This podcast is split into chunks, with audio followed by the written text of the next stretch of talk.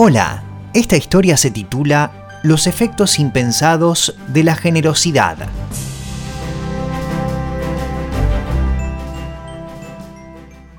Un joven que quería estudiar medicina vendía revistas temprano en la mañana para juntar algo de dinero y poder así pagar su educación.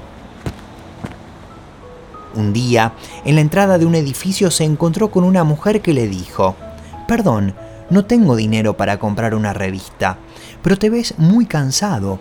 Ven a mi casa a tomar algo para que te sientas mejor. El joven entró a la casa de esta mujer y ella le ofreció un poco de agua. Mientras el joven tomaba, le trajo un vaso de leche y luego otro más.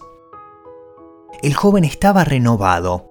Luego de aquel momento, le agradeció por su amabilidad y retomó su arduo trabajo. Diez años más tarde, esta mujer se enfermó. Tenía un tumor en el cerebro. Su médico de cabecera le dijo que solo había un especialista en Estados Unidos que podía ayudarla a salir de esta enfermedad. Su clínica estaba en Nueva York, pero también él le advirtió que habría un problema. Ella no podría pagarlo, aunque también le dijo que él hará todo lo posible para que ella sea aceptada. Sorprendentemente, la mujer fue aceptada y se programó una cita rápidamente para la cirugía. El médico de cabecera estaba asombrado por la respuesta de la clínica. Cuando la señora llegó a este sanatorio, fue alojada en la mejor habitación y tuvo la mejor atención.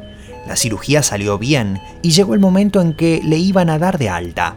El día en que ella debía quitar la clínica, el cirujano entró en su habitación. La mujer se asustó mucho porque había visto la factura por aquella intervención. Ella era pobre y la verdad era que no tenía el dinero para pagar aquel precio. El médico se sentó a su lado y le explicó en qué consistía aquel costo. La factura era de 25 mil dólares. La mujer empezó a llorar y le dijo, nunca podré pagar por esto porque no tengo dinero. El médico la calmó y le pidió que mirara más de cerca la factura. Entonces la mujer leyó la frase que estaba escrita al final de la cuenta. Todo fue pagado con aquel vaso de agua y con dos vasos de leche. Encuentre cada día una historia en www.365histoire.com.